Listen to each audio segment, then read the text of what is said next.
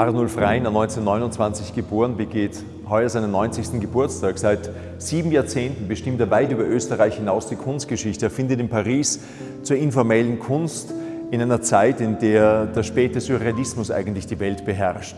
Was aber dann wirklich den Durchbruch schlagartig in Deutschland, in den USA hervorruft, sind seine Übermalungen. Im Zentrum und am Anfang seiner Kunst steht die Negation, das Übermalen aus dem Geist des Korrigierens. Es ist ein Bild da, das korrigiert werden muss, überzeichnet, zugemalt werden muss, um das perfekte Bild zu machen. Aber es gibt nicht das endgültige perfekte Bild. Und so entstehen schwarze Gemälde, die nichts mit der Dynamik des Schwarz eines Franz Klein, nichts mit der Transzendenz eines Mark Rothko zu tun haben oder der Eleganz eines Pierre Soulages. Es ist ein Schwarz, das uns letzten Endes hier versinken lässt. Man würde glauben, dass ein Künstler, der im Übermalen, im Zumalen seine Kunst sieht, eigentlich verstummt eines Tages.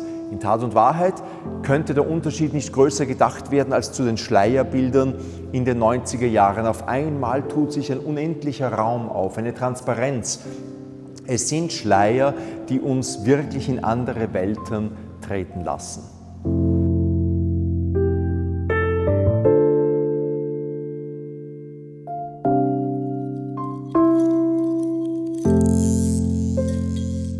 Wie Thomas Bernhard ist auch für Arnulf Reiner die Publikumsbeschimpfung zentral. Nicht aus dem Geist mangelnder Courtoisie, sondern aus der Einsicht, dass von dem Ich zum Du keine Brücke führt. Und die Entdeckung der Body Poses, der Face Faces ist genau dem geschuldet. Er hatte immer ein Problem mit Gemeinschaft. Er wollte auch in der Zeit, als die Hitlerjugend ihn zu einem Herrenmenschen erziehen wollte, nie die Gegenwart seiner Kommilitonen, seiner Mitschüler ertragen. Er wollte allein und einsam sein.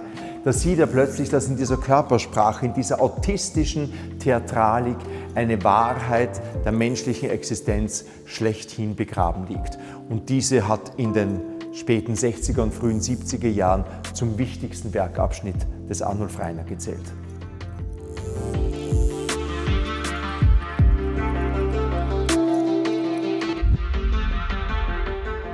Im Grunde interessiert Arnulf Reiner am Kreuz die Geometrie, die strenge Form der horizontalen gegen die vertikale. Aber da er mit Prachensky, Mickel und Holliger zu den führenden Abstrakten der Galerie St. Stephan zählt, denkt man, dahinter steht auch so etwas wie ein konfessionelles Bekenntnis, eine Kunst für die Kirche. Das ist nicht der Fall. Arnulf Reiners Kreuze sind meditative Bilder, sind Meditationen über eine Existenzform, die im Kreuz ihren höchsten Ausdruck gefunden hat. Sie sind keine Bekenntnisse.